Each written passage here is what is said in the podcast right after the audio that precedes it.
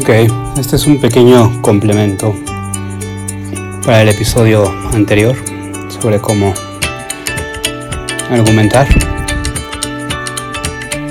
Es importante recordar que si algún día estamos en un debate, en un argumento, inclusive en una negociación, prepararnos para este es muy importante.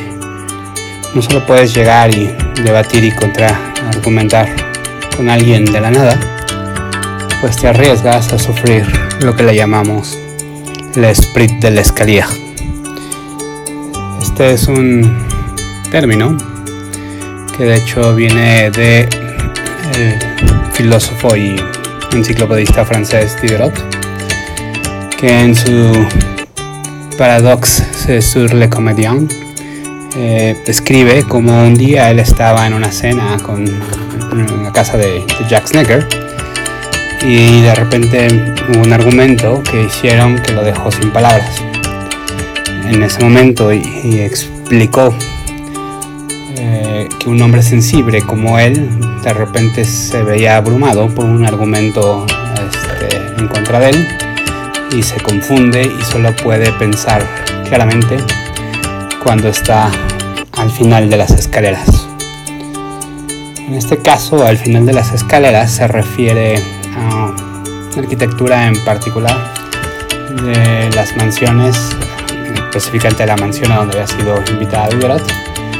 En este tipo de casas los, la recepción normalmente estaba en el etage noble, que era como el, el piso arriba del, del, del ground floor, en el primer piso. Y entonces cuando tú dices que llegaste al fondo de las escaleras, significa que básicamente ya te, ya te fuiste por completo de la fiesta. Y esto es que cuando te viene a la mente finalmente, cuando ya estás fuera, cuando ya te pasó el tiempo de argumentar, es cuando te viene la respuesta perfecta a ese argumento que te dieron. El split del escalier es justo el término que le damos a, a esa idea, a esa respuesta correcta que te llega demasiado tarde. Y si no estás preparado, es muy probable que te suceda. De hecho, podría apostar que a todos ustedes les ha sucedido en algún momento. Así que solo recuerden la próxima vez que vayan a argumentar o a negociar, recuerden estar preparados para no sufrir el split del escalier. O como en alemán suelen decirle el Treppenwitz que ahora significa algo diferente y ahora dicen Treppenwitz der Watts. no recuerdo pero bueno, es como el, el Treppenwitz de, de la historia. Eh,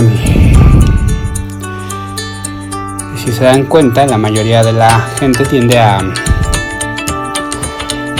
alargar las negociaciones durante varios días y eso es en específico para que puedas asentar las ideas, pensarlas por todos lados y llegar a la mejor negociación para todos.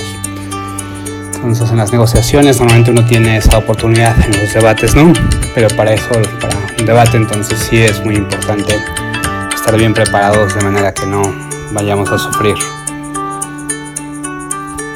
esta terrible tragedia como le sucedió a Diderot. Espero que les haya agradado y pronto encontrar un nuevo episodio. Hasta la próxima.